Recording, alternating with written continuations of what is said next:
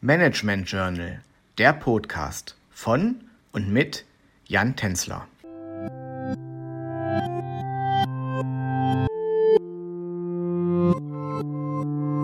Herzlich willkommen zurück zu dem Podcast Innovationsmanagement. In den letzten beiden Folgen haben wir uns mit der Frage beschäftigt, was Unternehmen tun können, um Innovationen zu fördern. Heute möchte ich Ihnen eine Gruppe von Unternehmen vorstellen, die besonders erfolgreich innovieren, die sogenannten Hidden Champions. Hidden bezieht sich dabei auf unbekannt und Champions auf die Tatsache, dass die jeweiligen Unternehmen zu den Weltmarktführern in ihrer Nische bzw. Branche gezählt werden.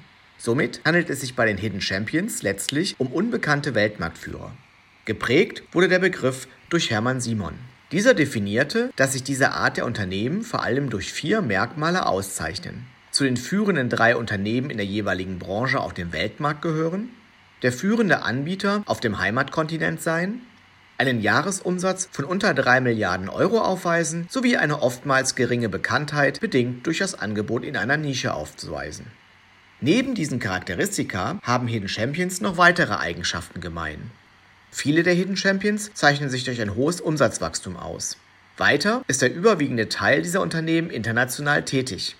Das hohe Umsatzwachstum wird dabei oftmals durch die internationale Expansion bedingt.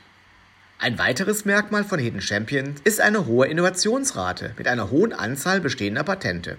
Das macht diese Unternehmen auch für unseren Podcast interessant. Die Frage ist allerdings, warum das so ist. Der Grund hierfür ist nicht eindeutig zu benennen. Es gibt jedoch verschiedene Vermutungen.